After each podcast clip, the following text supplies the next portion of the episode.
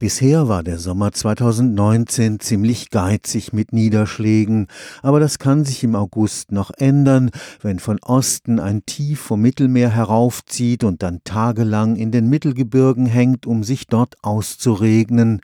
2002 führte eine solche Wetterlage zum katastrophalen Elbe-Hochwasser. Dabei wurden nicht nur Millionenschäden an Gebäuden verursacht, weiträumig wurde ein ganzes Ökosystem durcheinander durcheinandergewirbelt. Was dabei im Einzelnen passiert, will das Großforschungsprojekt Moses herausfinden.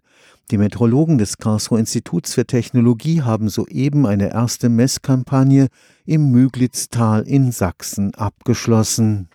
Acht Helmholtz-Forschungszentren, zu denen auch das KIT gehört, und das Deutsche Zentrum für Luft- und Raumfahrt haben sich im Moses-Projekt zusammengeschlossen, um Grundlagenforschung zu betreiben. Das Verständnis über diese Prozesskette vom Starkniederschlag, der so stark sein kann, dass er dort zum Beispiel dann auch noch Boden in die Elbe bringt. Es werden Nährstoffe ausgeschwemmt aus der Landwirtschaft und aus anderen Gebieten und das Ganze verändert dann letztendlich die Chemie und auch die Biologie in diesem Fluss. Das wird über dieses Hochwasser ins Meer transportiert und die Auswirkungen lassen sich dann unter anderem in der deutschen Bucht bis Helgoland beobachten. Dr. Andreas Wieser gehört zum Metrologenteam des KIT.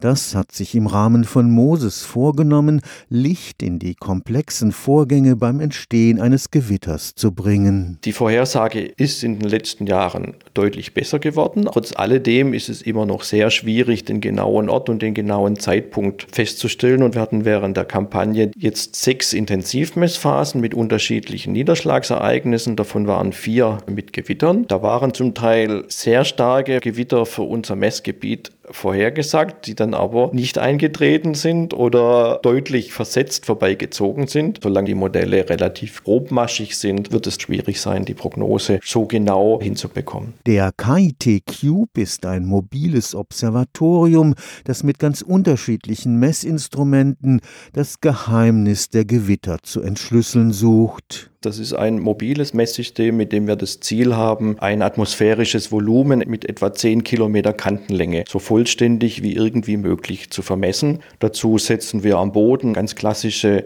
Temperatur-, Feuchte- und Windsensoren, zum Teil dann auch mit Ultraschall ein, Strahlungssensoren, um den Energieeintrag zu vermessen. Aber um kontinuierlich dieses Volumen abzudecken, braucht man dann Fernerkundungssysteme. Mit Laserlicht kann man Staubteilchen in der Luft messen, mit Wolkenradar kann man feststellen, ob die Wolke aus Wassertröpfchen oder Eiskristallen besteht. Was das Wolkenradar nicht mehr sehen kann, ist, wenn Niederschlagstropfen auftreten, also Regen. In dem Moment nimmt dann das Regenradar, das eine andere Frequenz hat, die Messung und führt die dann fort. Und so können man dann praktisch über diese drei Fernerkundungssysteme diese Vorgänge, die von der Turbulenz über die Wolkenbildung bis hin zum Niederschlag gehen, beobachten.